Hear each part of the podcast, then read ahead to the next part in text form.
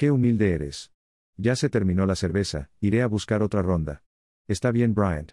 ¿Conoce a esa mujer que está con el vestido rojo? Preguntó el joven cuanto regresaba con las cervezas. El joven Weiser se quedó boquiabierto cuando la mujer de vestido rojo se volteó hacia él. No podía apartar los ojos de ella. Era la mujer más hermosa que había visto en mucho tiempo. Sus ojos se encontraron por un momento, y el joven sintió un escalofrío recorrer su cuerpo. Bryant lo notó y sonrió. ¿Te gusta lo que ves, amigo? Dijo con una sonrisa burlona. El joven Weiser se sintió un poco avergonzado por su obvia admiración, pero no pudo evitar sentirse atraído por ella. Se preguntó si debería acercarse y hablar con ella, pero no estaba seguro de cómo hacerlo sin parecer demasiado obvio. Después de un momento de vacilación, decidió que no tenía nada que perder, y se acercó a la mesa de ella y vio que era Elora. Se presentó y le preguntó si le gustaría jugar una partida con él.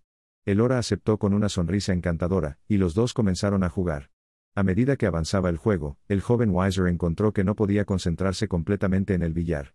No podía apartar los ojos de Elora, que era aún más hermosa de cerca mientras que el Wiser ignoraba completamente los consejos de la otra. Luego de una pequeña presentación entre Bryant y Elora, los dos comenzaron a jugar. A medida que avanzaba el juego, el joven Wiser encontró que no podía concentrarse completamente en el billar. No podía apartar los ojos de Elora, que era aún más hermosa de cerca.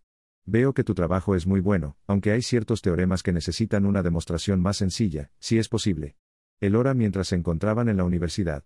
Gracias, lo tomaré en cuenta, respondió el joven. La sección ha finalizado, ha sido un placer ser tu asesora. El placer es todo mío.